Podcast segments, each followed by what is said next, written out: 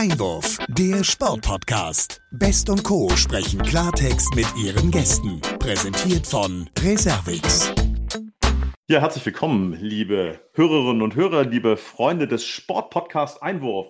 Wir haben Jubiläum. Es ist die 50. Folge, meine Damen und Herren, und schön, dass Sie wieder eingeschaltet haben. Und eingeschaltet hat natürlich auch meine geschätzte Kollegin in Darmstadt. Und Sie wissen natürlich, wer es ist. Hallo, liebe Olivia. Hallo, Sebastian. Mensch, Jubiläum, Halbzeit, Jubiläum. was auch immer. Halbzeit, naja, ich weiß nicht, ob das Halbzeit ist, aber 50 Folgen ähm, werden wir dann in Kürze produziert haben. Und äh, ich würde sagen, 50. Folge, das in EM-Zeiten, da müssen wir uns natürlich auch ein vernünftiges Jubiläumsthema suchen. Ne? Also beziehungsweise wir haben es hoffentlich schon gefunden. Ja, du sagst es, wir haben uns ja heute mal was ähm, Besonderes ausgedacht, haben gedacht, ein Gast reicht uns nicht, ne? Nee, 50 Folgen, da kann man ruhig mal ein paar mehr Gäste ähm, sozusagen einladen und siehe da, ich hoffe, Sie sind dann auch gleich bei uns und Sie sind in der Leitung. Ähm, vorab die Frage, guckst du eigentlich regelmäßig EM? Also hast du dir die Spiele alle angeguckt? Ja, ich habe die mir alle angeguckt, nicht nur die Deutschen, sondern auch äh, von den anderen Spielen was. Man muss ja sagen, jetzt äh, bei gutem Wetter abends mit einem Bierchen auf dem Balkon und äh, EM, das kann man schon machen. Genau. Das haben die Menschen wahrscheinlich 1954 nicht ganz so locker machen können. Da sind wir schon beim Thema. Nämlich am 4. Juli, als Deutschland das erste Mal Weltmeister war und äh, das Wunder von Bern sozusagen seinen Lauf nahm. Hast du den Film gesehen? Ja, habe ich auch geschaut, war damals, äh, damals vor allem, also ich bin schon direkt in 1954 angekommen, ähm, war ein mega cooler Film und ähm, ich habe ihn mir vor kurzem auch wieder angeschaut. Also ja, was soll ich sagen? Ich freue mich auf die heutige Runde. Absolut. Damals haben über drei Millionen Menschen im ersten Jahr gleich diesen Film geguckt und vielleicht werden ja auch so viele Menschen jetzt diesen Podcast hören. Schauen wir mal. Wir müssen auf jeden Fall jetzt unsere Gäste in der Leitung haben und ich stelle sie kurz vor. Ähm, zum einen der Schiedsrichter aus dem Film Das Wunder von Bern. Herzlich willkommen, Joachim Floritschak. Des Weiteren der Spieler und äh, Schalker, wenn man so will, Bernie Kloth, den verkörperte in dem Film kein geringerer als Dirk Schepaniak und eine große Hauptrolle aus dem Film. Er war der Richard und ich freue mich sehr, dass er heute auch unser Gast ist. Herzlich willkommen, Peter Lohmeier. Alle drei müssten uns jetzt hören. Ja, Glück auf. Ja, hallo. ja, Hallöchen. Das ist super. Ja. Hallo. Dann hat das schon mal geklappt, technisch alles einwandfrei. Und wir haben uns gedacht am Anfang, um die Gäste so ein bisschen vorzustellen, ähm, macht ihr das mal untereinander am besten. Und ich würde sagen, der Flori stellt mal den Peter vor. Bitte schön, Flori. Ja, hallo. Der Peter, ja, der Hauptdarsteller aus dem Film, der Vater, der äh, aus dem Krieg zurückkehrt und äh, Probleme hat, äh, sich wieder in der Welt zurechtzufinden. Ein toller Schauspieler, der Peter, ein toller Kumpel, äh, ein toller Freund. Äh, top Schauspieler auch äh, unter anderem in Salzburg bei den Festspielen. da hat er jetzt über Jahre den Jedermann, nicht den Jedermann gespielt, im Jedermann den Tod gespielt. Wer das nicht gesehen hat, hat echt was verpasst. Also ich freue mich, Peter, dass wir heute in der großen Runde zusammen sind. Klasse. Ja, danke. Ja. Peter, dann mach doch gleich mal Bitte. weiter. Wir haben den Chippy hier. Ich habe schon gesagt, den Bernie Claude hat er gespielt. Was ist das für ein Typ? Wer ist der, der, der Chippy genau? Stell ihn jetzt doch bitte kurz vor. Ja, Chippy ist ein Schalker. Eigentlich müsste man nicht viel mehr dazu sagen, weil Schalker tragen das Herz irgendwie an der richtigen Stelle. Schalker wissen, wo es lang geht. Schalker steigen auch mal ab, aber steigen auch wieder auf. Schippi ist jemand irgendwie, der, ähm, der sich der beim Endspiel zurückgezogen hat und den Helmut Rahn hat spielen lassen, sonst wäre man nicht Weltmeister geworden. So einer ist der Schippi, der, der denkt mal auch an die anderen und äh, ist ein feuchtfröhlicher Kollege, mit dem man mal einen heben kann. Und äh, ja, und der kann eben nicht nur Schauspielern, sondern der kann auch leben. Und das ist das Wichtige bei uns Schalkern, dass wir leben, überleben. So. Und äh, ich freue mich jedes Mal, wenn ich den sehe, weil das ist irgendwie immer ein Späßchen und, äh, und, und sehr schöne Geschichte auch. Ähm, Schippi und ich, aber das können wir nachher mal erzählen, wie wir zusammen mit Ebbe Sand gekickt haben und so. Also Schippi, ich und Ebbe. Ne? Also alles klar, das ist Schippi. Super, da sind wir jetzt schon neugierig. Die Geschichte müssen wir auf jeden Fall haben. Ich hoffe, Schippi, bei der ganzen Lobhudelei kannst du auch noch den Flori vorstellen. Ja, erstmal schönen Dank, Peter, in deine Richtung. Ja, Flori ist ähm, eine rheinische Frohnatur, ähm, wie man auch an seinem Akzent unschwer äh, hören kann.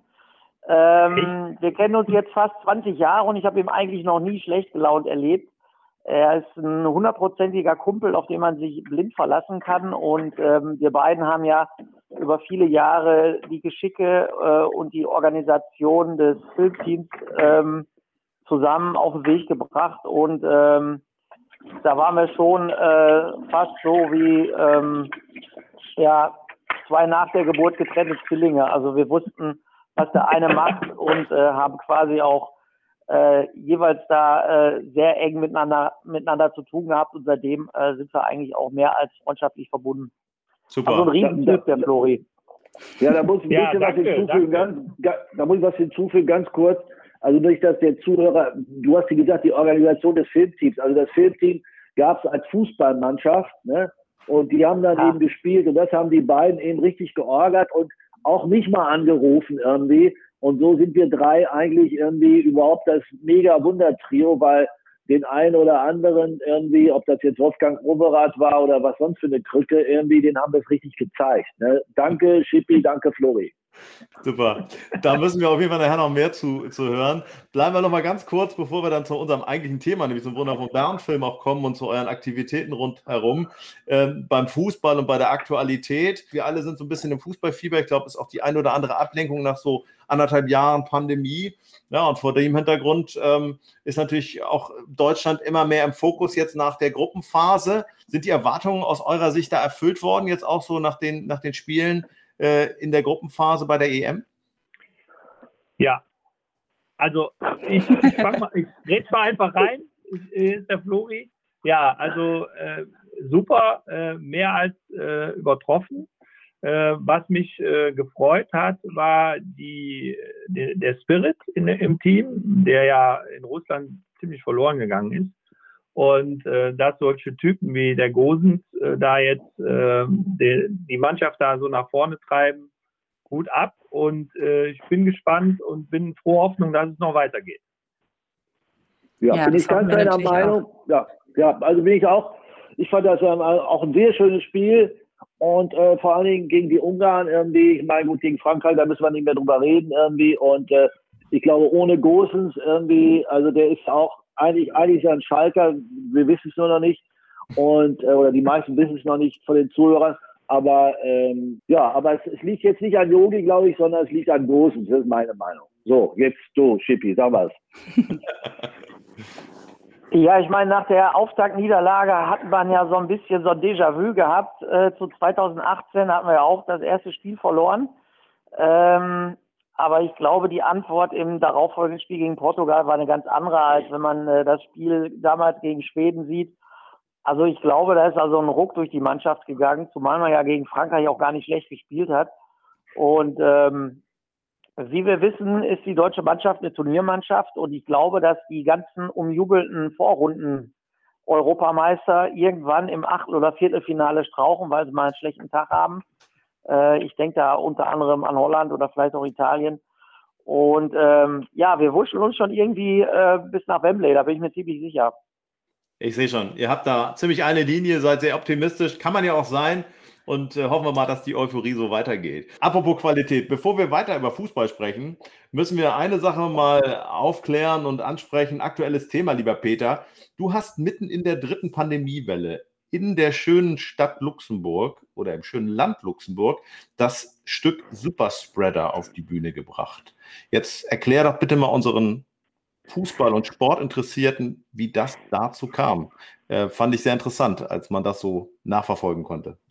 Ja, da hatte ich großes Glück, dass ich ähm, während dieser Zeit, wo alle Theater geschlossen waren, außer in Spanien und Luxemburg und das unter wirklichen äh, Hygienevorschriften, also es waren, die Premiere hatte ich vor 50 Leuten. Äh, ich hatte dem äh, Albert Ostermeier, der ähm, Nachbar von Herrn Schweinsteiger in München ist, äh, mhm. dem hatte ich gesagt vor dem Sommer einfach, schreib doch mal ein Stück für mich und dann hat er dann sehr, sehr berührendes, aktuelles Stück, was ich auch ähm, in Köln spielen werde und ich hoffe, ihr kommt da alle und zwar im September ja. wieder und zwar am 21. und 22. September im Schauspiel Köln.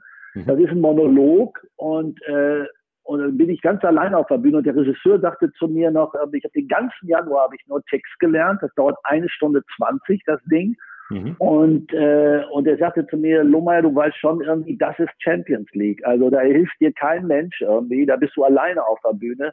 Und äh, das war eine Menge Arbeit, eine Menge Holz. Und das war dann, ähm, als wir dann Premiere hatten, war es wie ein Rausch. Also es ist ganz toll geworden. Die Kritiken waren auch sehr gut. Und ich hoffe, dass wir das nicht nur in Köln, also wir sind auch nach ähm, auf Kleist Festival nach Frankfurt an der Oder eingeladen im Oktober, äh, dass wir das noch viel spielen werden, weil das ist ähm, berührend. Es geht natürlich um das Thema, aber es gibt auch noch eine, eine andere Geschichte in dem Stück, will ich zu viel spoilern, aber es lohnt sich auf jeden Fall und ich freue mich, äh, nicht nur natürlich die Zuhörer, sondern besonders natürlich Schippi und Flori, dass äh, wir dann hinterher einen trinken können darauf. Sehr gut. Ja, du sprichst das, das, du sprichst das an. Du sprichst das an, die Kritiken. Ähm, ich habe mir mal eine Rezession rausgesucht von, vom Deutschlandfunk, der sagt, mit der sprachlichen Genauigkeit des Lyrikers meandert Albert Ostermeyers Monolog durch die apokalyptischen Abgründe unserer Gegenwart, die sich durch die Schlaglichter, die die gegenwärtige Pandemie wirft, auf eigentümliche Weise aufgrellen lassen. Das ist ja schon ein bisschen Tiefgang, der da auch äh, hervorgekehrt wird. Wie ging es dir denn damit, äh, Peter, so ein Stück zu spielen in Pandemiezeiten, wo alle im Prinzip sich selbst der Nächste oder die Nächste sind und ähm, am Ende sich natürlich auch dieses sehr, sehr aktuelle Thema ja auch mit der Psyche irgendwie auseinandersetzt. Was, was hat das mit dir gemacht? Ja, das, also was mit mir gemacht hat, erstmal war, ähm, dass du, dass du das nochmal von der anderen Seite aufziehst oder nochmal anders, anders drüber nachdenkst. Also das, das sind ja viel, äh, durch die, durch die ganzen Nachrichten irgendwie, äh, wir wurden so vollgestopft mit Informationen und wenn man sich da mal konzentriert hinsetzt und sagt irgendwie, wer, äh, woher kommt dieses Ding oder wie kann das passieren, äh, dass das überhaupt auftaucht? Also mhm. wer ist, ähm, wohl möglich nicht schuld daran, aber wo liegen die Ursachen?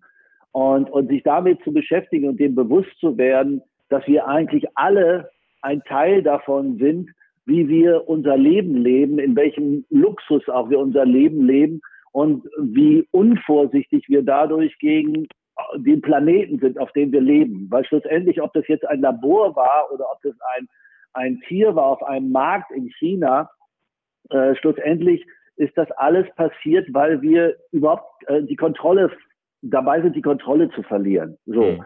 und nicht mehr äh, nicht mehr darauf achten, ob das jetzt ähm, ob das der Nachbar ist oder ob das das dritte Weltland ist, wie es denen geht. Und plötzlich taucht sowas auf, was uns alle in eine in eine Sprachlosigkeit stößt. Und, und gerade, da ich jetzt bei Sprache bin, da die Sprache wiederzufinden und da reinzustechen und zu sagen, überlegt doch mal und schaut doch mal, und äh, das war so für mich eine, eine fast wie eine Art von Meditation, um diesem Thema nahe zu kommen. Und ich habe äh, ähm, und, und möchte das auch eben deshalb weiterspielen, weil es einfach, es ist jetzt nicht was, wo man dann reingeht und oh nee, jetzt geht's wieder um Covid, wo wir es ja endlich geschafft haben. Ich habe mich jetzt zweimal geimpft und so weiter, mhm. sondern es geht darum, irgendwie ein Bewusstsein dafür zu schaffen, irgendwie, was auf unserem Planeten falsch läuft. Und äh, und das auf eine gute Art, so und ja. nicht auf eine Oberlehrerart oder auf eine äh, oh Gott, wie depressiv ist das jetzt alles. Ist ein harter Brocken, aber ein schöner Brocken. Mhm. mhm. Ja, jetzt. Ja, äh, du, ja, du hast mich jetzt auch neugierig gemacht. Also ich habe die, die Einladung jetzt auch als auch mal als ausgesprochen gesehen für Sebastian und mich. Ja, natürlich. ja. Sehr gut. Ja, jetzt ähm, wollen wir natürlich. Steht zur Verfügung. Sehr Gut. Jetzt wollen wir natürlich äh, nochmal zurück zum, äh, zum Fußball kommen und äh, ja, zum, zum Sport und zum aktuellen Geschehen, beziehungsweise zu eurem äh, damaligen Geschehen. Und da vielleicht zuerst mal, Schippi, an dich die Frage, wie kam es ähm, dazu, dass du 2003 in die Rolle des Schalkers Bernie Claude geschlüpft bist? Vielleicht kannst du uns äh, ja alle dazu mal so ein bisschen äh, abholen. Ja, also ähm, äh, Anfang des neuen Jahrtausends gab es hier im Ruhrgebiet im, im Gasometer eine Ausstellung, die hieß Der Ball ist rund. Da wurden halt Exponate rund um den Fußball äh, ausgestellt und im Rahmen dieser Ausstellung äh, traf der Regisseur Sönke Wortmann Horst Eckel, einen der noch lebenden Helden von Bern. Und ähm, er hat ihm dann seine Idee des Films vorgestellt also der Sönke, dem Horst Eckel, mhm. woraufhin äh, Horst Eckel sofort zusagte, als ähm, ja als Experte zur Seite zu stehen oder als Zeitzeuge. Ähm, das wurde dann auch hier in der Presse entsprechend kommuniziert und gleichzeitig war ein äh, Aufruf geschaltet, dass Leute, die auf einem gewissen Niveau Fußball gespielt haben, aber auch schon äh, Erfahrung mit, mit Kamera und Medien haben. Da muss ich mal kurz reingehen. Was ist gewisses Niveau? Also was muss man sich darunter vorstellen? Ja, ich sage jetzt also mal oberen, ama oberen Amateurbereich äh, bis hin ja. zum, zum bezahlten Fußball, wenn es geht. Mhm. Ähm, aber am Ende sagte Sönke Wortmann, ich mache lieber aus Fußballern Schauspieler als umgekehrt. Mhm. Also er wollte nicht die äh, allseits bekannten 54er-Szenen mit so Money der Libero-Komparsen da durchziehen. Das äh, hätte, glaube ich, nicht geklappt. Ähm, ja, auf jeden Fall äh, diesem Aufruf in der Zeitung bin ich gefolgt ähm, und habe dann seinerzeit überlegt, wie ich meiner Bewerbung was Individuelles verleihen könnte. Und ähm, ja, in, im Jahr 2001 oder 2002 müsste es gewesen sein, ich glaube eins war es, äh, hatten wir ja ähm, hatten wir ja ähm, für ein paar Tage Christoph Daum als designierten Bundestrainer, mhm. äh, der dann an seiner Haarprobe äh, gescheitert ist. Und ich habe dann meiner Bewerbung eine Haarprobe beigelegt, weil ich äh, damit dokumentieren wollte, dass ich clean bin. Und das hat dem Sönke Wortmann so gut gefallen, dass er mich dann zum Casting eingeladen hat. Äh, wir mussten dann kicken, vorsprechen und nach Möglichkeit einen der Helden von damals ähnlich sehen. Und das hat offensichtlich bei mir äh, ja, jeweils geklappt. Ja, mega coole Geschichte. Also das mit der Haarprobe oder der Haarsträhne, da muss man erstmal drauf kommen, auch wenn das natürlich in dem, ähm, in der Zeit sicherlich, äh, ja, sage ich mal, durch die Presse ging, aber war wahrscheinlich ein äh, Alleinstärkmal. Äh, allein, äh, ich kann halt überhaupt nicht sprechen, das ist total Du meinst schade. Alleinstellungsmerkmal, Olivia. Lass mich raten. Ja, genau. Das waren die Haare von Chippys Frau, möchte ich nur mal sagen. Jede Wette. Ja, war auch. Ich reiß mir doch nicht meine Haare aus. Die wurden damals Siehste. schon weniger. Siehste. Die ist auch strohblond wie du, ne, oder? Ja, strohblond bin ich jetzt nicht, ja. aber äh, wir haben vergleichbare Haarfarben. Aber da muss ich jetzt nochmal nachfragen hier, Schippi, also deine, sowohl die fußballerischen äh, Kenntnisse als auch die schauspielerischen Kenntnisse waren dann doch so gut, dass äh, ja, du alle von deinem Können überzeugt hast. Ja, offensichtlich. Also wir haben ja ähm, mehrmals gekickt miteinander. Da hat sich Sönke halt so die Bewegungsabläufe angesehen, ähm, ob jemand wirklich Fußballer ist oder nicht. Und dann gab es halt schon äh, Auszüge des Drehbuchs, die man dann fürs Casting auswendig lernen musste, äh, für spezielle Rollen und dann wurde vorgesprochen. Ne? Mhm. Also ähm, das war schon unter Wettkampfbedingungen, sowohl als auch. Das glaube ich, ja. Ja, und dann vielleicht an der Stelle auch nochmal an, an den Flori die Frage. Er ist ja auch, oder du bist ja auch sozusagen jetzt nicht hauptberuflich ähm, Schauspieler. Wie bist du zu deiner Rolle gekommen? Ja, ich hatte auch den Sönke im Fernsehen gesehen. Da gab es eine DFB-Pokalauslosung in der Sportschau und da hat er über den Film, äh, über die Filmidee berichtet und äh, auch äh, aufgerufen, sich im Internet zu bewerben, zu erkundigen. Habe mir mal die Kriterien angeguckt und siehe da, ich habe keines der Kriterien erfüllt. Also ich war weder äh, jünger als 35, äh, habe weder Oberliga noch äh, und besser gespielt. Ich war damals in, in der Bezirksliga unterwegs, ähm, beziehungsweise schon als Schiedsrichter.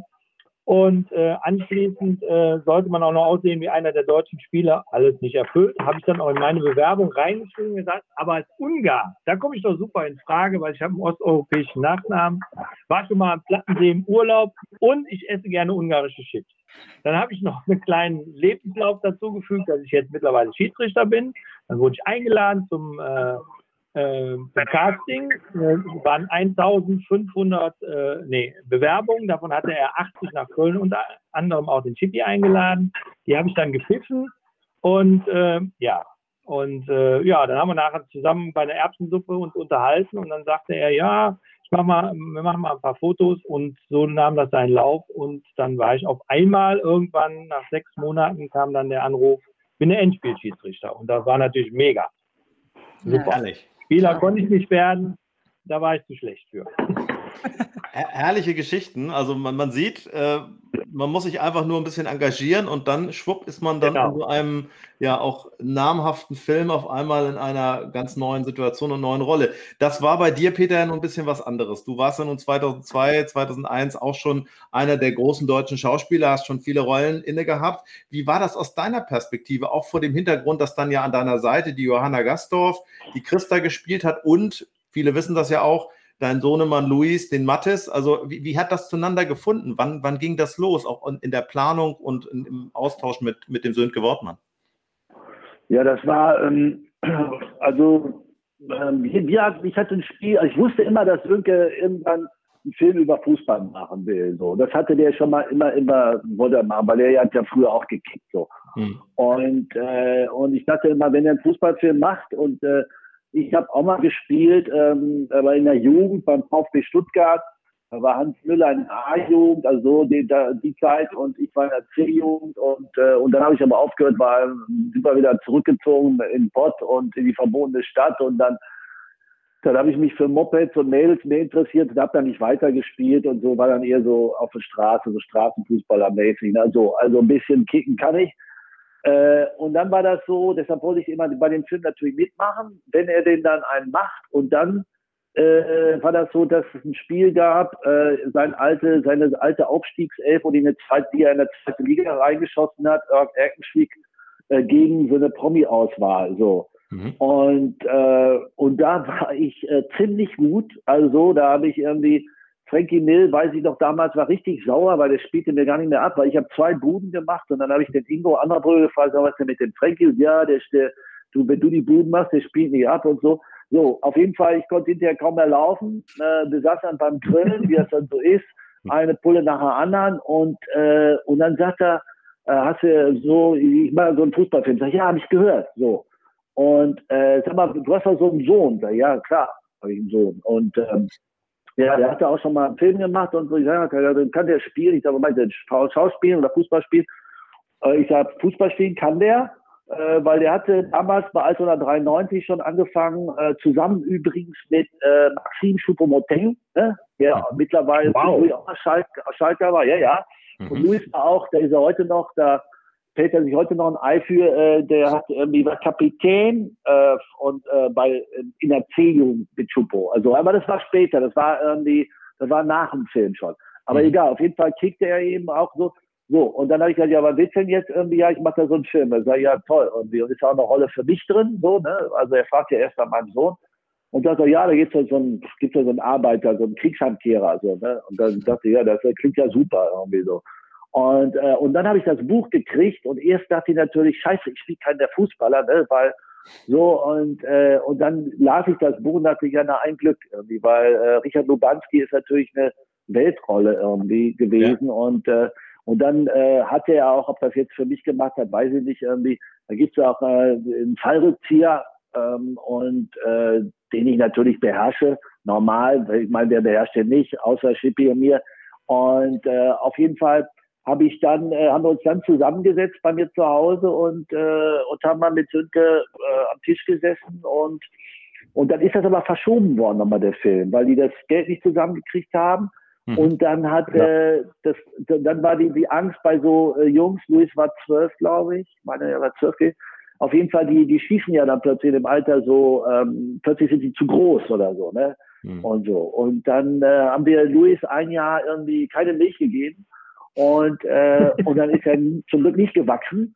Und dann war das nach einem Jahr irgendwie, war das klar und dann fingen die Dreharbeiten an. Und äh, ja, was soll ich sagen, das werden die anderen beiden auch erzählen. Es war, gut, die anderen drehen jetzt nicht so viel, aber für, es war einer, muss ich sagen, ähm, ich hätte immer gefragt, oh, war das ihr tollster Film, keine Ahnung, ich habe viele Filme gemacht, aber das Tolle an dem Film war, dass es wirklich äh, ohne Stress abging, also wirklich, also bis auf einmal, ein oder zweimal so ähm, mit einmal Nachtdreh mit Luis, da war etwas irgendwie knatschig und so normal irgendwie. Aber ja. die, die ganzen Dreharbeiten und äh, auch bei dem Fußball, ich weiß noch, die erste, der erste Drehtag, den, der, der hatte Luis da im Stadion, wo, wo dann Schippi und Flori mehr von erzählen können, da habe ich den Luis nur dahin gebracht, irgendwie, weil ich wollte dabei sein. Hm. Irgendwie, da war schon unter dem Fußball eine Stimmung irgendwie, wo ich wusste irgendwie, ja, der Fisch stinkt vom Kopf her, also von, von, von Sönke aus und von Tom Spieß, auch den Produzenten natürlich. Ja. Und von den ganzen Leuten, ob das der Regieassistent war oder der Ausstatter oder schieß mich tot alle. Und es war einfach eine ganz, ganz herrliche Zeit. So, mhm. so, so habe ich das in Erinnerung. Ja. Wie, wie hat dir das, oder wie erinnerst du das mit deinem Sohn da auch zusammen dann vor der Kamera zu stehen? Das gibt es ja häufiger. Ich denke nur an Till Schweiger, der da immer auch seine Töchter ins Spiel bringt und so weiter. Wie war das für dich? Also das ist jetzt mal überhaupt kein Vergleich, ja, möchte mal sagen. Also was ist das denn? Also, also Schwill Tiger, also. Nee, also, nein, also bei uns war das so, ähm, äh, das war, ich hatte schon mal mit ihm, ähm, lustigerweise hatte ich einen Filmshow vorher schon mal mit ihm gemacht, den hat Sönke auch gesehen. Mhm. Und da hat Louis so, ähm, so, so ein Detektiv in so einem Kinderfilm gespielt. Da habe ich auch seinen Vater gespielt. Aber das war jetzt natürlich nochmal eine andere Nummer. Und, äh, und das war so, dass wir als Familie, das war auch ganz wichtig, irgendwie die ist oft, als wir im Ruhrgebiet gedreht haben, ist die Familie mitgekommen. Ich hatte ja noch mehr Geschwister auch und, äh, und Müttern und so. Wir waren dann alle da zusammen und äh, es gibt so eine historische, in Anführungszeichen mal historische Szene, weil immer wenn Leute über diesen Film mit mir reden, sagen sie, irgendwie, also das verzeihen sie mir irgendwie nicht, irgendwie einmal, dass ich den Hasen gegessen habe, ne, so, obwohl es wirklich nicht der Hase war, der echte.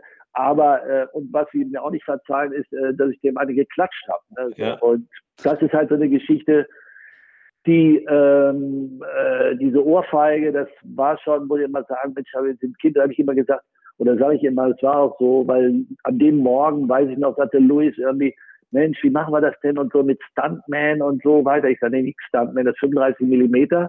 Und da muss ich dir richtig eine scheuern und wir üben das jetzt mal. So. Oh Gott. Und, ähm, und das kann man auch üben. Das ist wirklich, ich habe das auf der Schauspielschule gelernt. Also das ist eine Technik, wo du, also ihr könnt das mal ausprobieren alle, dann kannst du, äh, je nachdem wen, dann so, der, der, derjenige, der die Ohrfeige fängt, der muss das natürlich A wissen, B, wann die kommt und C, er muss mit dem Kopf mitgehen mit dem Schlag. So, das ist so eine Technik, die lernst du, das lernst du in einer, quasi in einer Clowns, Clowns-Semester. Und, äh, und dann haben wir das wirklich mal geübt und so. Und Luis hat gehört, das geht ja und so. Ne? Und äh, ja, und dann haben wir es ähm, äh, gemacht. Ne? So, und äh, das war jetzt, also das, das, das wäre viel schlimmer gewesen, äh, wenn ich jetzt nicht mit meinem Sohn gedreht hätte, sondern wenn es ein fremdes Kind gewesen wäre. Ich hätte irgendwas falsch gemacht, womöglich. Dann haben die auch immer eine Kinderbetreuung, oder die Mutter oder Vater ist dabei. Dann wäre ich womöglich viel vorsichtiger oder keine Ahnung gewesen. Und so war das einfach, man, zu niemandem hat man mehr Vertrauen als zu seinem Kind. Ne? Oder, ja. oder eben oder ich zu Schippi und Flori. Ne? So. Logisch. Ich muss auch nochmal auf die Hasen kurz eingehen, weil da habe ich auch eine persönliche ähm, Beziehung zu. In dem Sinne, als unsere Tochter das gesehen hat, den Film, haben wir natürlich äh, ihr erzählt, das ist Ketchup und das ist Farbe und das sind natürlich jetzt keine echten Hasen, die da äh, in der Mülltonne liegen. Einfach nur den Hörern nochmal erklärt und Hörerinnen, dass das im Prinzip darum ging, dass also da Hasen geschlachtet wurden. Und äh, dann hat unsere Tochter deinen Sohnemann Luis irgendwann getroffen, der hat ihr dann aber erklärt, dass das doch echte Hasen waren. Klär das doch bitte auch nochmal auf. Äh, sind also Hasen geschlachtet worden für diesen Film, korrekt? Ähm, äh, also nicht ganz korrekt. Es ist natürlich das, was wir essen im Film. Äh, war Hasenfleisch, also so, ne? Aber mhm. äh, vielleicht war es auch Kaninchen, das sieht man nicht mehr, wenn das irgendwie gebraten ist oder was weiß ich. Irgendwie. Und, äh, und vor allen Dingen schmeckt das dann auch nicht, weil das drehst du irgendwie fünfmal und dann ist das kalt und dann willst du nicht mehr essen. Außerdem hast du vorher Mittag gegessen, womöglich, und so, das ist ja alles im Film. Mhm. Also ähm, äh, er hatte damit recht, dass für diesen Film irgendwie äh, natürlich, so wie wir alle, äh, wahrscheinlich so wie gestern beim Spiel eine Wurst essen und so, ist ja eine echte Wurst. Ne? Außer Schippi ist jetzt wahrscheinlich Veganer mittlerweile, aber auf jeden Fall, das war jetzt eine richtige, richtig Fleisch. Und, äh, und deshalb ist dafür, wo auch immer, ich hoffe nicht beim Tönnies, irgendwo eine, so ein Hase geschlachtet worden. Ne? So, und den, ja. den, den haben wir halt gegessen. Also ja. tut mir leid mit den anderen Hasen, aber die Hasen, die im Bild gezeigt wurden, wo der Louis im Käfig sitzt, die mhm. schönsten Szene des Films, finde ich, wenn er mit denen darüber redet, ja. äh, vorher, ne? Deshalb ist er auch so emotional, wenn er wiederkommt und die Hase ist weg und ab in eine Mülltonne und so, der Fellner. Ja. Ähm, äh, also dieser Hase nicht geschlachtet worden. Ich weiß jetzt nicht, ob sie jetzt noch leben. Ich weiß nicht, wie alt Hasen werden. Wäre auch mal ein Thema für einen Podcast. Aber äh, Hasen-Podcast. ja, so, so, naja, aber, genau. Ich bin mir sicher, ja, ja, also ich denke, wahrscheinlich leben die noch womöglich bei Schippi im Garten. Keine Ahnung. Gut, okay. Also, also die Hasen von Hugh Hefner, die sind maximal 22 Jahre alt gewesen. Sehr gut. Haben wir das auch geklärt. Äh, lieber Peter, ich möchte gerne ganz kurz nochmal bei, beim Louis bleiben. Äh, du bist ja ein wunderbarer Familienvater, hast vier Kinder, die teilweise dann schon in deine Fußstapfen auch getreten sind. Und beim Louis ist jetzt jüngst etwas passiert. Der hat gemeinsam mit der Linda Zawakis, die ähm, ja nicht mehr bei der Tagesschau spricht, ein äh, Pro7-Special mit dem Kanzlerkandidaten Olaf Scholz äh, moderiert. Wie, wie hat er dir in dieser Rolle gefallen? Auch was er da macht, das macht er jetzt nicht zum ersten Mal, er hat ja schon andere Formate auch gemacht in dieser Form. Wie gefällt dir das? Naja, er hat in seinem Format vorher, ähm, bei N24 war das, bei Klabots Konter, hm. da hatte er ähm, mehr Platz, äh, um diese Politiker oder es war nicht nur Politiker, es war auch Lothar Matthäus, war auch mal da, äh, da hat er mehr Zeit gehabt, die auseinanderzunehmen. Und das macht er auf, also mhm. auseinandernehmen meine ich jetzt aber auf eine sehr charmante, direkte Art auch so. Und die kommen ihm nicht aus. Und das äh, schaffen nicht viele Talkmaster, sag ich mal. Und, äh, und dieses Format ähm, hat er ja äh, zweimal war das irgendwie mit Linda das gemacht. Linda ganz toll, aber er hatte eben schon bei, ähm, merkte man ein bisschen bei Scholz, äh, dass er sozusagen, das war, er hatte, er hatte, er war so nah dran, dass er irgendwie erstmal so einen Shitstorm gekriegt hat, also weil er den Scholz nicht hat ausreden lassen. Der Scholz hatte aber jetzt mal für alle, die das gesehen haben, irgendwie überhaupt kein Thema damit. So hat mhm. er mir hinterher erzählt, weil ich dachte auch, dann hat er sich bei Laschet ein bisschen zurückgehalten und er und dann hinterher gesprochen, das kann ich hier auch verraten. Die Mitte ist richtig, ne? Mhm. Und äh, und weil er einfach, ähm, und das wird er auch beweisen, denn er hat ab den äh, kurz vor Bundeswahlkampf, äh, das ist, ich glaube, seine Sendung fang an im August, September, äh, kurz bevor wir alle wählen gehen, ähm, hat er ähm, eine eigene Sendung auch auf Pro7. Mhm. Und da nimmt er sich den einen oder anderen Politiker nochmal vor.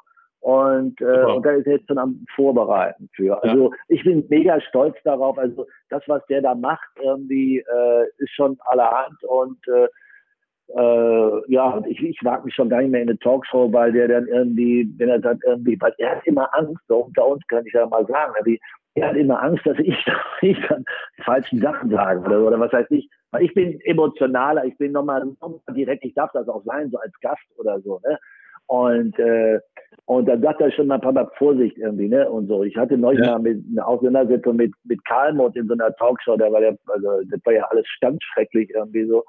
Aber äh, hat er hinterher gesagt, ja, Papa war okay irgendwie, weil den Karlmott, was willst du anders machen, ne? So. Ja, herrlich, der wird ja richtig aus dem Nähkästchen hier geplaudert. Ja, ja, ja, ja. bitte, bitte, bitte nicht weiter sagen. Ne? Mal gucken, was ja. Ja. Kann man nur hoffen, dass dein Sohn uns äh, ja hier nicht zuhört, ne? oder im Nachgang das nicht hört. Ja, ja, ja. Ja, lieber Peter, jetzt haben wir ja schon ein bisschen was ähm, über dich erfahren, ähm, ja auch als, als Schauspieler, du machst das ja hauptberuflich. Jetzt müssen wir natürlich den Ball auch nochmal an deine Kollegen, an Schippi und Flori rüberspielen, die das Ganze ja tatsächlich nicht ähm, hauptberuflich machen, auch wenn sie natürlich großartige Kicker und auch äh, Schauspieler waren. Vielleicht dann an der Stelle die Frage, äh, Schippi, was, was machst du denn, ähm, wenn du mal nicht auf dem Spielfeld stehst, sozusagen? In deinem normalen Leben? In meinem normalen Leben. Also hauptberuflich bin ich in der Forschungsabteilung von Evonik. Ich bin also Verfahrenstechniker. Mhm. Ähm, wir stellen unter anderem im Moment auch Lipide für BioNTech her. Also ohne uns gäbe es keinen Impfstoff. Äh, jedenfalls nicht in der Größenordnung, wie er gerade so äh, ausgeschüttet wird. Ähm, also ich bin eigentlich mehr so in der Naturwissenschaft zu Hause, bin aber eigentlich auch recht vielseitig. Ich moderiere nebenbei noch und seit anderthalb Jahren bin ich ähm, noch Standesbeamter unserer Gemeinde. Also bei mir kann man sich auch trauen. Wahnsinn. Das ist jetzt aber wahrscheinlich äh, im Zuge vom Lockdown auch erstmal ein bisschen eingeschlafen, oder? Das, das Standesbeamten, Standesbeamten-Dasein.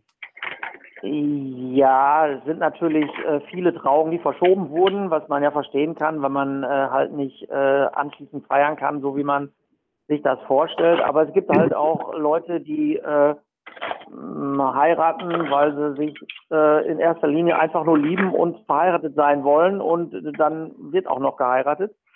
Ähm, hatte ganz charmante Züge, unter anderem gab es Trauung, wo nur drei Leute ähm, erlaubt waren, nämlich nur das Brautpaar und meine Wenigkeit.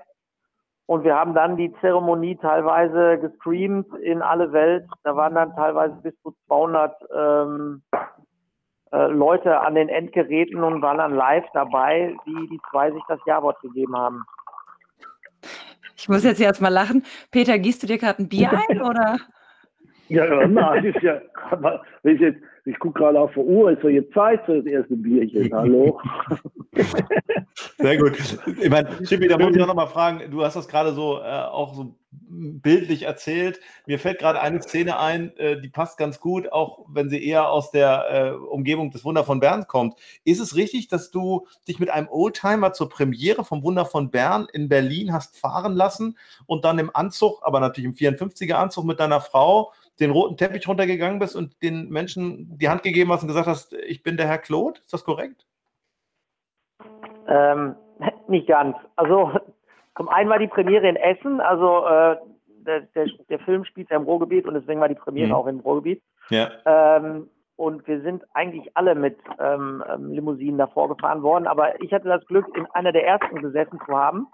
Und dann war die Aufmerksamkeit auf dem roten Teppich, der an dem Abend grün war, nämlich Kunstrasen zum Fußballthema passend. Ähm, ja, und dann sind wir natürlich über die ähm, über diesen Teppich flaniert und haben es als Otto Normalverbraucher sichtlich genossen, vor den Kameras da mal auf und ab zu laufen. äh, das war natürlich ganz witzig. Sehr schön. Sehr cool, ja. ja, und äh, Flori, jetzt wollen wir natürlich von dir auch nochmal wissen, was du ähm, ja in deinem normalen Leben außerhalb vom Schauspieldasein machst. Ja, also äh, ich bin der ausgeschlafenste Typ von uns allen. Ich bin nämlich äh, klassischer Beamter äh, bei der Stadt Kerpen in Schumitown, also wo Michael Schumacher herkommt. Äh, dort bin ich Abteilungsleiter, demnächst auch endlich äh, in meiner Traumposition für Sport und Kultur verantwortlich. Ja, freue mich da jetzt schon riesig drauf, weil schon einige Themen äh, ausstrahlen äh, aus der Zukunft, äh, und zwar die EM 224 äh, in Deutschland. Ähm, die wird ja dann äh, auch unter anderem in Köln stattfinden als Spielort und Düsseldorf. Das ist ja dann auch nicht so weit von uns entfernt. Ja, da gibt es viel zu organisieren. EM 224 im Handball übrigens dann auch in Köln. Also mhm. da freue ich mich schon riesig drauf. Das ist ein tolles Thema und äh, ja, äh, ich bin natürlich nicht immer ausgeschlafen, weil der jetzige Job ist auch äh, schon einigermaßen stressig, aber naja, aber das hast du jetzt gesagt, also jetzt, das jetzt zu relativieren, das zählt nicht. Also du hast das jetzt gesagt, musst, ja, ja. musst du zu stehen. Das kann ich.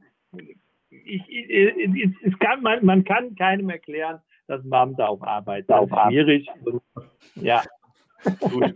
Aber nachdem wir jetzt ja auf jeden, Fall, auf jeden Fall verstanden haben und äh, mitbekommen haben, dass ihr ganz, ich sag mal, ordnungsmäßige und ordnungsgerechte Berufe habt, äh, Florian Schippi, müssen wir nochmal auch einen Blick auf die Biografie von Peter werfen. Weil wenn man sich mit seiner Biografie beschäftigt, stellt man fest, dass das mit dem Schauspielerwerden ja nicht so ganz selbstverständlich war, wenn ich das so sagen darf.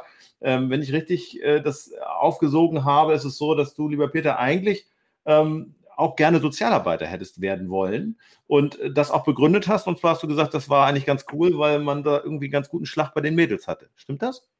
Ja, das war so. Mein Vater war Pfarrer und wir wurden immer auf evangelische Freizeiten geschickt. Und, äh, und immer wenn man sich irgendwie in, in, in jemand verliebt hatte, so war während so einer Freizeit, äh, also irgendwo in Österreich, wo man hingefahren ist, da waren natürlich die Eltern nicht dabei, sondern die Sozialarbeiter. Dann äh, waren die spätestens irgendwie nach drei Tagen hatten die ein Auge nur noch für die coolen Typen irgendwie damals irgendwie äh, eben die die Betreuer. Ne? So, hm. das, so, das war für mich ich dachte, Sozialarbeiter ist ein Job, da fährst du irgendwie dann mit den, mit den weg und alle mhm. und dann verliebt sich schon jemand in dich. So, das war so mein naiver Glaube und, ähm, und nicht Feuerwehrmann oder so ein Quatsch. Und ähm, dann habe ich ähm, ähm, äh, mal Geld gebraucht, weil ich ähm, immer unbedingt Mofa haben wollte und dann habe ich Zeitungen ausgetragen in Dortmunder Norden und das ist eine härtere Nummer gibt es kaum und dann äh, Praline, ne, wenn, ich richtig, wenn es richtig weiß. Ja, ja, ja, so Praline und die Bravo zum Glück auch, die konnte ich dann umsonst lesen und so.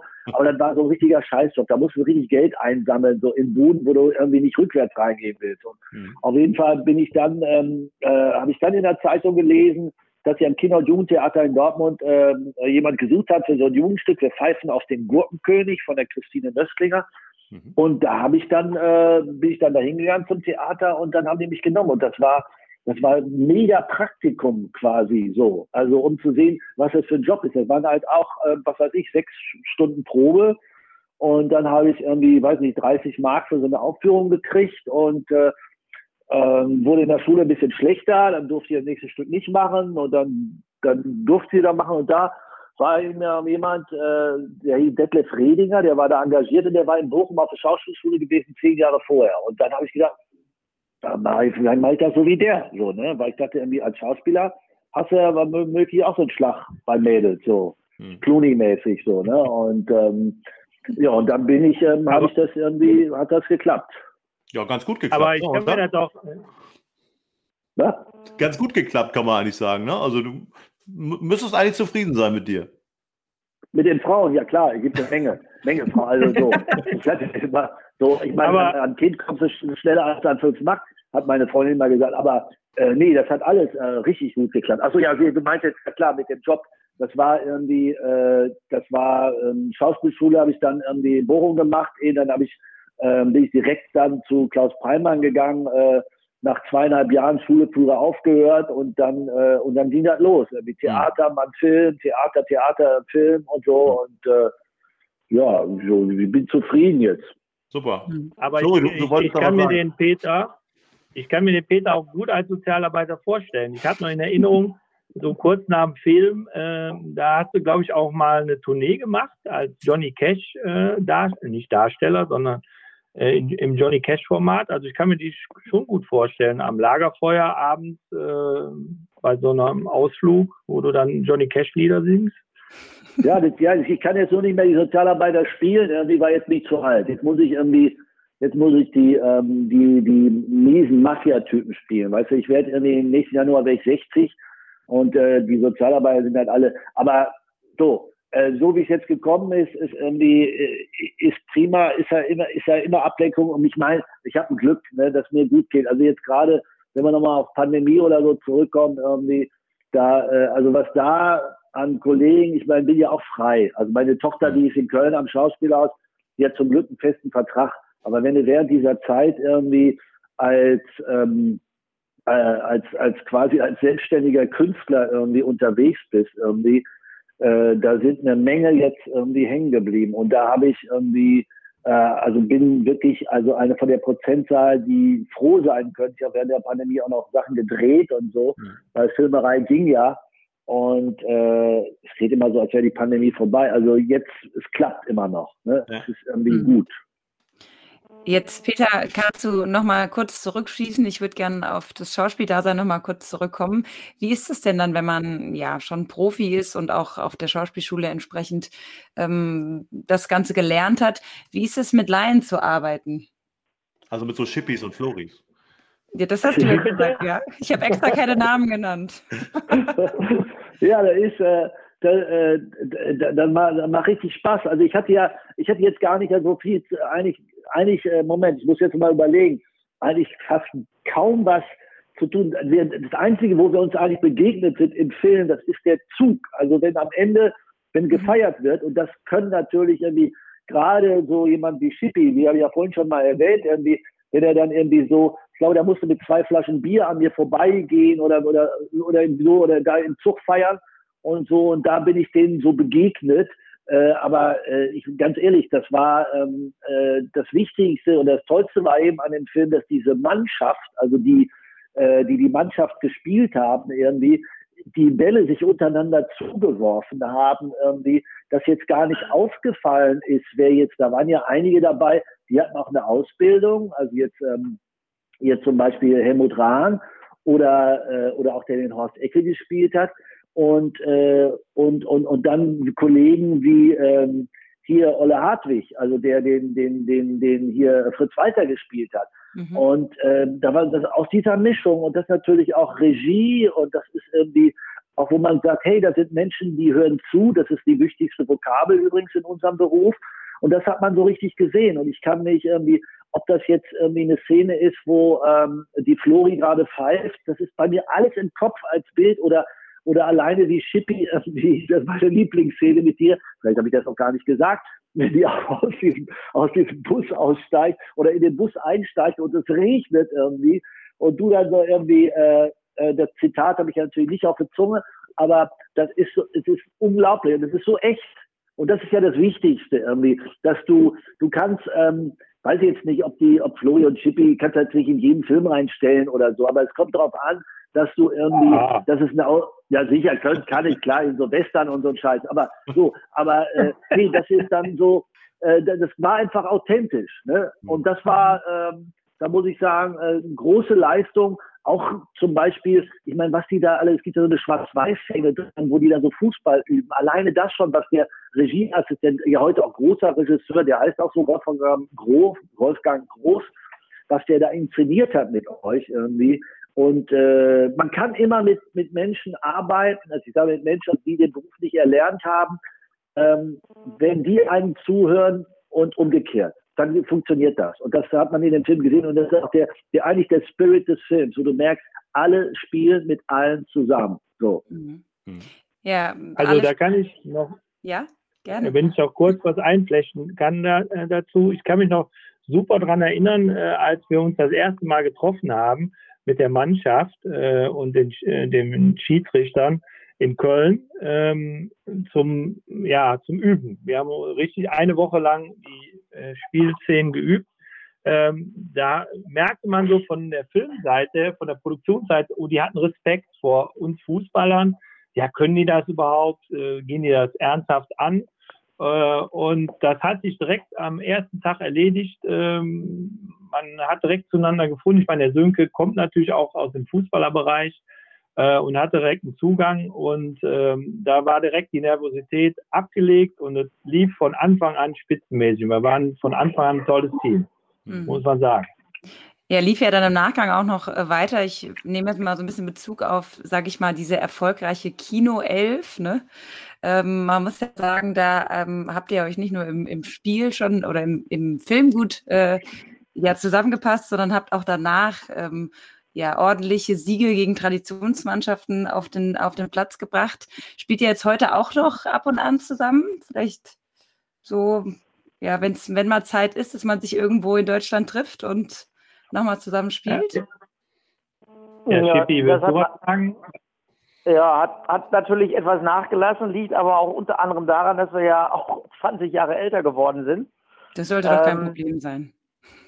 ja, ähm, aber die, ähm, die, die Anzahl derer, die noch aktiv sind, wird natürlich auch von Jahr zu Jahr weniger.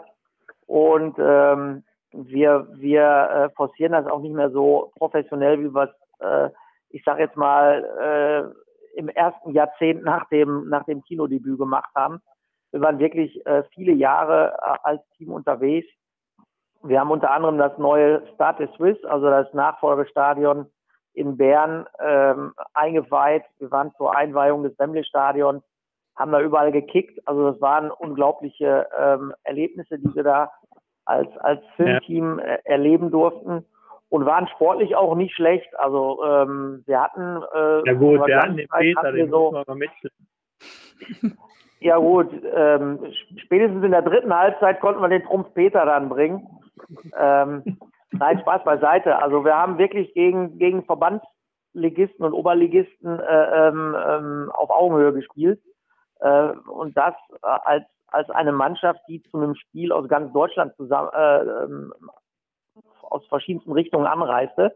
Hm. Äh, es war logistisch auch immer nicht ganz einfach. Man kann sich ja vorstellen, dass, ähm, dass wir jetzt nicht alle hier in einer Siedlung wohnen. Mhm. Und, Aber jetzt ist ähm, eine gute Gelegenheit, die Geschichte mit Ebbe Sand, das würde mich ja nochmal interessieren. Was, was äh, ist da passiert? Ja, äh, also, das also, war ein, ja. ja es, ich fange mal an und du, du korrigierst ja. mich später. Ja. Äh, das war ein Spiel im Münsterland, da hat ein Fanclub ein, ein Jubiläum gehabt und hat ähm, die Traditionsmannschaft von Schalke eingeladen und unter anderem waren Peter und ich auch dabei. Äh, und halt auch eben Ebbe Sand, der zweitbeste Torschütze der Schalker Vereinsgeschichte. Ja, und wir drei haben dann äh, einen kongenialen Sturm da gebildet. Mhm. So einen könnte Schalke ja, also, jetzt gut gebrauchen, ne?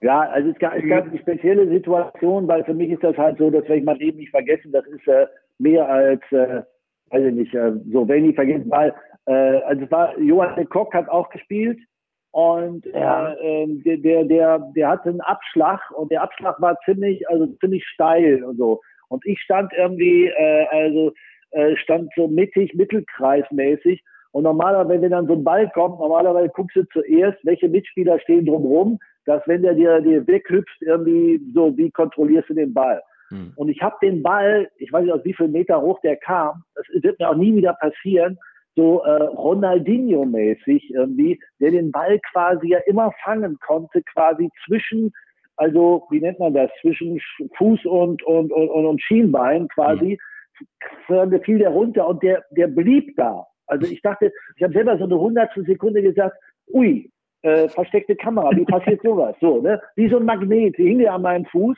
rum Ja. runter und dann habe ich ihn gleich, Schippi hat rechts die Seite aufgemacht, so, hat die gleich die Gegner weggezogen und Ebbe ging steil und dann habe ich ihn auf Ebbe geschickt, so, und dann hat Ebbe den reingemacht und dann, also war Tor für uns, und dann ist Ebbe gekommen und hat, ihr kennt das, wenn man den Schuh putzt, ne, so, hat mir den Schuh geputzt. Ich meine, Ah. Ebbe Sand hat mir den Schuh geputzt. Man kann sich das vorstellen, so.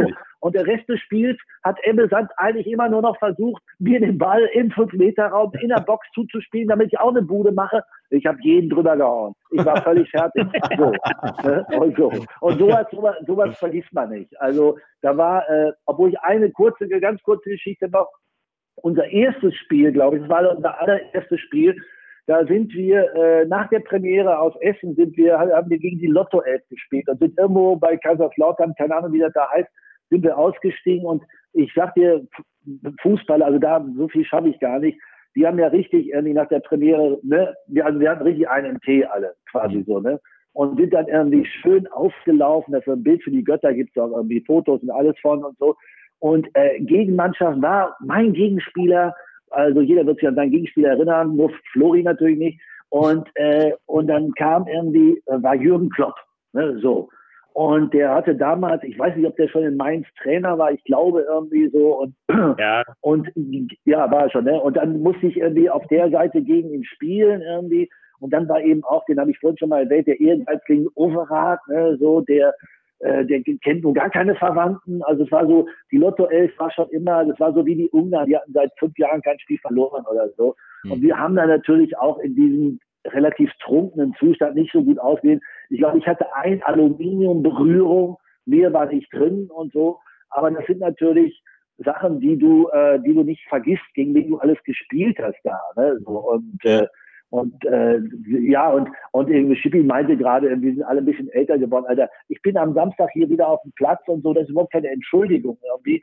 Und hier Horst Eckel hatte damals auch mitgespielt, der war, glaube ich, damals schon 70, der wird übrigens nächstes Jahr 90.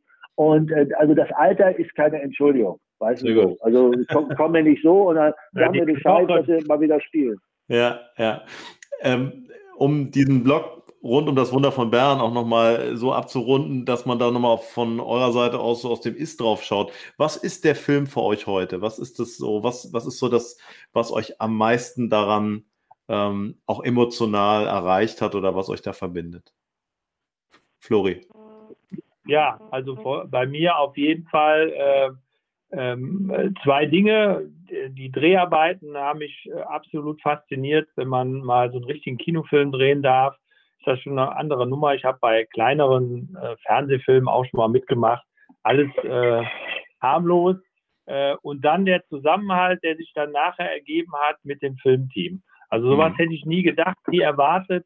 Und äh, da zehre ich äh, heute noch von, äh, da war ich nachts nochmal auf und erinnere mich an, an tolle Spiele, die wir zusammen gespielt haben. Wir haben ja nicht nur gegen Verbandsligisten gewonnen, man hat äh, Bayern München, äh, Traditionsmannschaft in, äh, auf dem Marienplatz geschlagen, auf dem Hm. Kleinfeld. Äh, man durfte die ganzen Stars von früher kennenlernen äh, und hat sich äh, ein ganz neuer Freundes- und Bekanntenkreis eröffnet, den ich nicht vermissen möchte. Also es war fantastisch und ist noch immer fantastisch. Hm.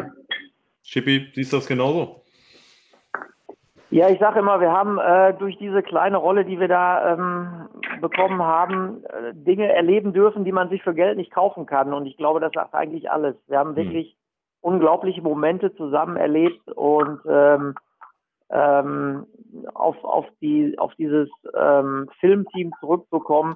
Äh, dem Sönke Wortmann geht heute noch das Herz auf, wenn wir hier in der großen Runde zusammenkommen und er sieht, dass er nicht nur ähm, Leute gecastet hat, die die Rolle verkörpern konnten, sondern er hat auch ein, ein, eine Fußballmannschaft zusammengestellt, die als solche auch funktioniert. Das muss man sich mal vorstellen. Mhm. Und ähm, wenn man selber vom Fußball kommt wie er und ich sage jetzt mal in einer Zeit groß wurde im Ruhrgebiet, wo es wirklich noch Fußballromantik gab, äh, dann kriegt er heute noch Gänsehaut, kann ich mir vorstellen, wenn er uns dann äh, nach dem ja. Spiel in der Kabine mit einer Kiste Bier äh, flachsen hört, äh, so wie man sich Fußball vorstellt, egal ob äh, Bundesliga oder Kreisliga. Mhm. Mhm. Ja. Diesen Moment, den haben wir ja auch vielleicht ein Stück weit ähm, so erlebt, ähm, ein Stück weit zurückzukommen, auch wieder so zu den Werten des Fußballs, als die Pandemie losging. Man hat da so ein paar Lippenbekenntnisse auch mitbekommen, auch von Herrn Seifert und von der DFL und man war ganz dankbar, dass man auch in der Bundesliga wieder spielen durfte. Äh, Peter, ich würde dich da gerne an der Stelle nochmal äh, zu befragen. Davon ist nicht viel übrig geblieben. Ne? Man ist hingefahren, wo man wollte, es hat alles stattgefunden und die Demut, die man eigentlich hätte vermuten können, dass es ein bisschen wieder auch mehr zu den, zu den Basics des Fußballs zurückgeht, die ist irgendwie auf der Strecke geblieben, oder? Ja, das muss ich ganz ehrlich sagen, das hatte ich aber gleich geahnt. Also das sind, das sind dann so äh, äh, Lippenbekenntnisse oder so erste Sprüche oder wie immer. Man hatte so leicht, wo man dachte, oh, oh, oh, kommt da, kommt da wohl jemand zur Vernunft irgendwie? Äh, kapiert da wohl jemand, dass, dass es nicht noch mehr wachsen kann? So. Mhm. Und, äh, und dann ging es nur noch um die Verluste eigentlich, die wir machen. Irgendwie 750 Millionen gehen uns verloren, wenn wir jetzt nicht spielen und so. Und plötzlich war Fußball sowas von systemrelevant. Äh, wo ich so dachte, irgendwie, Kinder, ähm, wo ist das? Und, und auch jetzt ist, äh, es ist nichts mehr. Von gab es so ein paar Zeichen, ob das jetzt Kimmich und Goretzka mit ihrer äh, Versuch dieser Stiftung waren oder ähm, so, aber gleichzeitig hat der Fußball jetzt wieder, gab es ja die Geschichte mit der Super League, irgendwie, die zum Glück nicht stand, also die erstmal, ich sage jetzt mal ganz vorher, erstmal nicht geben wird. Mhm. So, und äh, äh, die Demut äh, vor dem, was da geschehen ist, muss ich sagen, ähm, mir fällt da nichts mehr ein. Und ich muss auch, also mir fällt auch nichts mehr ein, wenn ich vor ein paar Tagen, also bevor dieses Turnier begonnen hat, jetzt irgendwie dann lese irgendwie, äh, dass der Manu, den ich sehr mag, den Manuel Neuer auch kenne, irgendwie, und verhandeln die irgendwie ihre 400.000 Euro irgendwie für einen Europameisterschaftstitel und äh, wo sie 300.000 noch in, äh, in Brasilien sich abgeholt haben und denke mir irgendwie, Kinder, und das ist jetzt so, so die, die, die, die sind zum, zum Wunder von Bern. Wenn die damals nur ein Teeservice und eine, eine Vespa gekriegt haben, quasi, mhm. so, dann haben die das auch womöglich, weil die gar kein, die eine hat noch eine Tankstelle gehabt oder wie auch immer wo gearbeitet, dann waren die womöglich auch froh darüber, so, ja. während die, äh, während du jetzt, wenn du jetzt nur nominiert wirst, allein dein Marktwert direkt mal verdoppelt, abgesehen von den Werbeverträgen und man hätte zum Beispiel ein Zeichen setzen können, wenn man sagt, so, wir haben mit dem DFB, der ja unter uns, das wissen wir alle, gemeinnütziger Verein ist, der keine Steuern zahlt und sehr viel Geld hat, hm. so, wo man hätte ein Zeichen setzen können und sagen können, pass mal auf, diese 400.000, also wenn wir jetzt mal, nehmen wir mal an, die Deutschen hätten das Turnier gewonnen irgendwie so, dann hätte man sagen können oder auch von vornherein sagen können, wenn wir das gewinnen, dann kriegen diese 400.000 mal, wie viel sind es, 26 Spieler, keine Ahnung irgendwie, dann stiften wir die dahin und dahin und dahin. Mhm. Und dann möchtest du mal sehen, wie die anderen Länder auf uns gucken, wie die Leute noch mehr dabei sind. Weißt mhm. du so?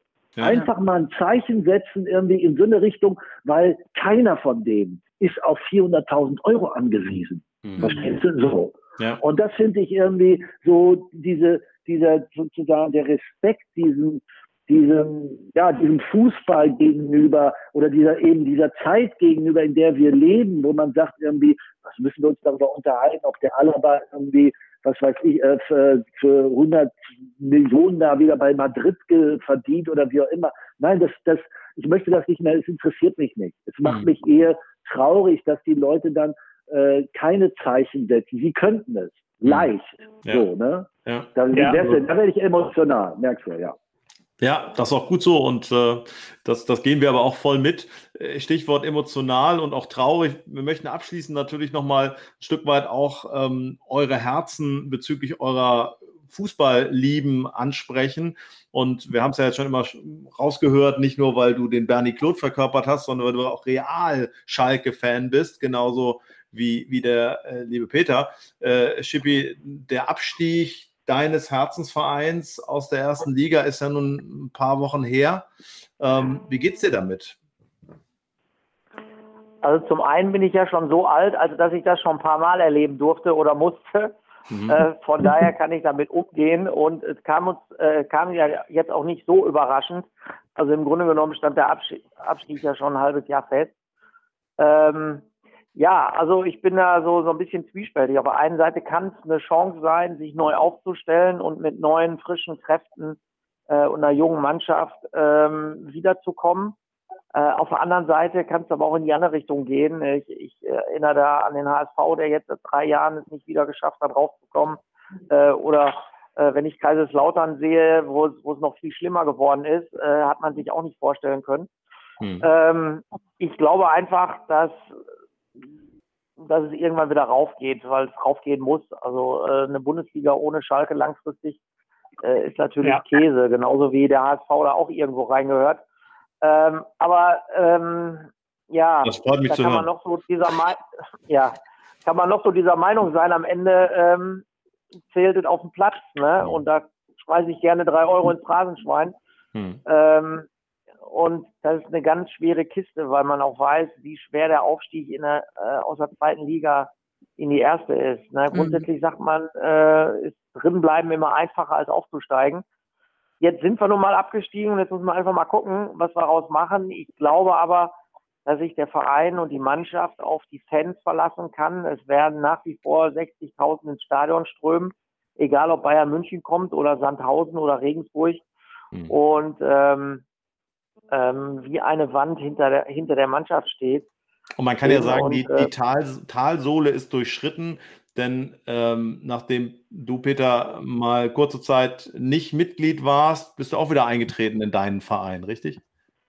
Ja, ja, das ist so, ähm, das ist so, und das bin ich auch mit Absicht, weil es gibt, äh, jemand ist da nicht mehr im Aufsichtsrat und das habe ich gedacht, jetzt kann ich mich wieder anmelden, jetzt kann ich noch wieder doch vielleicht ein bisschen mehr zu dem Verein stehen und, und stehe auch hinter einer Initiative, für das für den Zuhörer vielleicht auch interessant ist, wer da mal drauf gucken will. Das sind das ist die Zukunftself, das ist, äh, hat sich gebildet jetzt in dem Zusammenhang auch mit dem sozusagen Schalker Desaster, haben sich Leute zusammengesetzt, äh, die, die dem Fan eine Chance bieten oder eine, eine, ein Forum bieten, irgendwie sich mit Schalke auseinanderzusetzen auf eine andere Art. Und für mich ist das, steht gar nicht mal das Sportliche. Lass mich in Ruhe mit internationalen und so weiter im Vordergrund.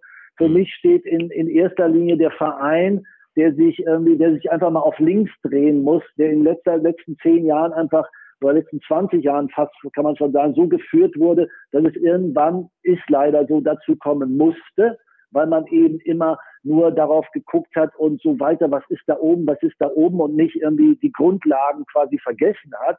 Hm. Und äh, ich freue mich ganz ehrlich, sage ich ganz ehrlich, weil ich lebe nur in Hamburg da ist der St. Pauli, da ist HSV, da ist Rostock in der Nähe, da ist Bremen in der Nähe und, äh, und Kiel auch noch. Und ich habe sehr viele Spiele hier in meiner Gegend und, und, und wünsche diesem Verein, also meinem oder unserem Verein eben, dass er, dass er für möglich vielleicht sogar äh, auch ein Vorbild sein könnte für das irgendwie, weil wir gucken immer, wir finden immer zum Beispiel, wenn wir jetzt alle gleich sagen, guck mal Union Berlin oder guck mal äh, guck mal auch sowas wie St. Pauli oder wie immer, wo die Leute, wo so eine Art von, ich, ich will es gar nicht als romantisch oder authentisch beschreiben, aber da ist doch mal ein Gefühl zum Fußball, was man vielleicht, ich hatte vorhin erwähnt, was früher mal gab oder so, wo, äh, wo ich mir nicht sagen lasse, dass das nicht möglich ist. Ich will nicht sagen irgendwie, nee, das ist jetzt so, der Fußball ist Kommerz und wir können daran nichts ändern. Bullshit. Es ist unser Fußball. Und ich glaube, ja. der Zuschauer, der einzelne Zuschauer sollte sich viel ernster nehmen in dem Sinne in seiner Rolle, weil wenn wir nicht kommen um 15.30 Uhr, hm. dann ist da nichts. Ne? Mhm. Also außer im Fernsehen, du das gesehen hast. Dann fehlen die Emotionen, dann fehlen womöglich auch die Werbeeinnahmen, wie immer. Wir sind der Fußball. Das dürfen wir nicht vergessen. Und wir lassen, dürfen uns nicht sozusagen über Leisten ziehen lassen. Deshalb nochmal so, jetzt nicht zu lange da, aber äh, ist für mich das auch eine Chance, wo man sagt irgendwie, so jetzt gucken wir mal irgendwie, wer wir wirklich sind und was wir wirklich wollen. Und was wir nicht wollen, ist Super League und wir wollen nicht uns überrennen lassen von irgendwelchen Summen und dass unsere Spieler irgendwo, irgendwo auf der Welt spielen, weil sie dadurch ihr Geld kriegen. Nee, wir wollen authentisch und glaubhaft sein. Hm. Ja, absolut. Das hast du schön gesagt. Also ich hoffe, das geht äh, mal raus in alle Ohren und äh, nimmt der ein oder andere vielleicht auch mal so mit. Ja, lieber Flori, ja. du hast jetzt, von dir habe ich jetzt so lange nichts mehr gehört. Äh, ich habe mir sagen lassen, du hast ja zumindest, ähm, was äh, die Erfolge angeht, mit deinen Vereinen, korrigiere mich, mit den Borussen, wenn man ja. sagen kann, etwas mehr Glück oder ein bisschen besser getroffen. Ja, ich, richtig? ich, ich habe ja, ich, ich bin ja auch insofern gebeutelt vom Abstieg, als meine Familie auch voll äh, auf die Blau-Weißen steht. Äh, mein Sohn und mein mein Sohn ist Mitglied, meine Frau geht immer gerne ins Stadion. Ähm, ja, die haben natürlich jetzt auch gelitten, aber äh, ich war aber auch nicht hämisch äh, und habe dann äh, drüber gelacht oder wie auch immer über den Abstieg als Borussia Dortmund-Fan und Borussia Mönchengladbach-Fan äh, ist man doch äh, ein bisschen Erfolg, erfolgreicher unterwegs. Ähm, aber äh, ja, also ich freue mich über BVB, aber da sehe ich auch so ein bisschen die Entwicklung, die so ein bisschen zu sehr in den kommerziellen äh, Bereich geht. Das ist mir manchmal schon ein bisschen zu too much, wenn ich in der Champions League höre, dass sie da den Friseur einfliegen lassen. Da weiß ich nicht mehr, was ich davon halten soll. Ja. Ähm, trotzdem freut es mich natürlich, dass man so einen Typen wie Haaland hat, der nochmal so, so, so einen raushaut. Ähm, ja, den Schalkern wünsche ich auf jeden Fall, dass sie das wieder packen. Ich glaube da auch dran ich würde mich mal freuen, wenn sie einen Trainer kriegen, der die Emotionalität der Mannschaft auch aufs äh, Publikum überträgt und dann wird das schon hinhauen. Hm. Da bin ich ja, da habe ich doch keine Zeit für. Da habe ich doch keine Zeit für. Ach so. Ich muss doch hier, ich muss jetzt hier die Spülmaschine ausräumen. Können wir jetzt mal endlich zum Schluss hier? Ich habe zu tun, Kinder. Ich mache das zweite Bier hier schon auf, ey. Ist jetzt mal gut genug gelabert. Was ist denn mit Mike blöde... Wann kommt der denn? Ja. Wann kommt Mike ja, mit mein, Herrlich. Ja, Herrlich. Du, wir züchten uns einen Trainer, so wie ihr euch den Haaland gezüchtet habt. Der ist doch kein Mensch, der ist doch eine Maschine. Der ist doch, der ist ja. doch, der ist doch, das gibt's doch gar nicht. So. Habe ich eigentlich schon erwähnt, dass ich auch eine Trainerlizenz habe? Ja, siehst ja, du, siehst du, siehst du, da haben wir ihn doch. Da haben wir ihn, ja, komm, hör mal auf mit dem Doppelkönig. Ja. Dann ist er, also Schippi, Schippi, mach ich klar. Ich habe eine gute Connection, machen wir klar. Ne? ja, mach, mach fertig. Ich kann auch sofort. Also ihr müsst mich nirgendwo freikaufen. Ja, ist ja super. Ähnlich mal ein Standesbeamter, der Trainer spielt. Ja, super. Das ist eine gute Mischung. ja. So. Sehr schön. Ja, an der Stelle, ich merke schon, bevor ähm, das dritte und vierte Bier aufgemacht wird und wir ja ähm, jetzt so langsam in den Abend gleiten, möchten wir abschließend auch für unsere Hörerinnen und Hörer natürlich noch eine Frage an euch adressieren, die ja zum einen damit zusammenhängt, äh, was so noch in den nächsten Monaten vor uns steht, nämlich noch ein bisschen EM und natürlich Olympia, aber auch hoffentlich ähm, noch bessere Zeiten und der Weg, der uns dann endgültig aus der Pandemie herausführt. Daher die Frage auch in die Runde und ich fange mit dir, lieber Flori, an. Ähm, was, was ist so dein Ausblick? Was ist so dein, dein Wunsch auch für die nächsten Wochen und Monate, auch sportlich, aber auch vielleicht ein Stück weit persönlich? Und womit kannst du unseren Hörerinnen und Hörern auch ein Stück weit Mut machen, dass sie sozusagen in eine gute Zukunft segeln? Ja, ich äh, bin persönlich äh, voll davon überzeugt, dass äh, wir durch die äh, Pandemie so langsam äh, gut durchgekommen sind. Ähm, die Impfquoten machen mir gute Hoffnung. Sportlich äh, hoffe ich, dass wir endlich mal wieder ins Stadion gehen können. Ähm, ich hatte auch Karten für die EM, die hatte ich zurückgegeben. Da, da ist es mir noch ein bisschen zu früh gewesen, aber mal wieder so ein richtiges Live-Erlebnis. Äh, wie ich durfte mal, ich durfte das Endspiel erleben live in Brasilien. Sowas nochmal zu erleben, erleben zu dürfen, wird schwierig sein, aber da würde ich mich riesig drüber freuen, wenn das mal wieder möglich wäre. Hm. Chippy, wie sieht es bei dir aus? Ich bin ja auch von überzeugt, dass das stattfindet. Ja. Und ich freue mich auch schon riesig auf die EM 224. Das wird nochmal eine andere Nummer. Ja. Ja, ich kann mich da eigentlich nur anschließen. Ähm, die Berichterstattung zur EM mit Zuschauern auf den Rängen macht ja schon so ein bisschen äh, einen Vorgeschmack und ein bisschen Vorfreude auf die Zeit, wenn wir es wirklich hinter uns gebracht haben mit dieser lästigen Pandemie und wieder ins Stadion können. Ich bin ja ähm, Dauerkartenbesitzer und äh, würde mich sogar auch freuen, in der zweiten Liga mal wieder äh, hinter meiner Mannschaft zu stehen. Ähm, und natürlich äh, ein Stück weit Normalität zurückzukriegen. Äh, das, was uns wirklich äh, allen so ein bisschen fehlt äh, in den letzten Monaten, einfach mal wieder ins Kino gehen, ins Theater, äh, mit Freunden äh, essen gehen. All das ist ja so langsam wieder möglich, aber immer noch so ein bisschen mit angezogener Handbremse. Aber ich bin mir ziemlich mhm. sicher, dass wir ja. im nächsten Jahr um diese Zeit schon deutlich weiter sind. Hm. Also sehr optimistisch. Also, ja.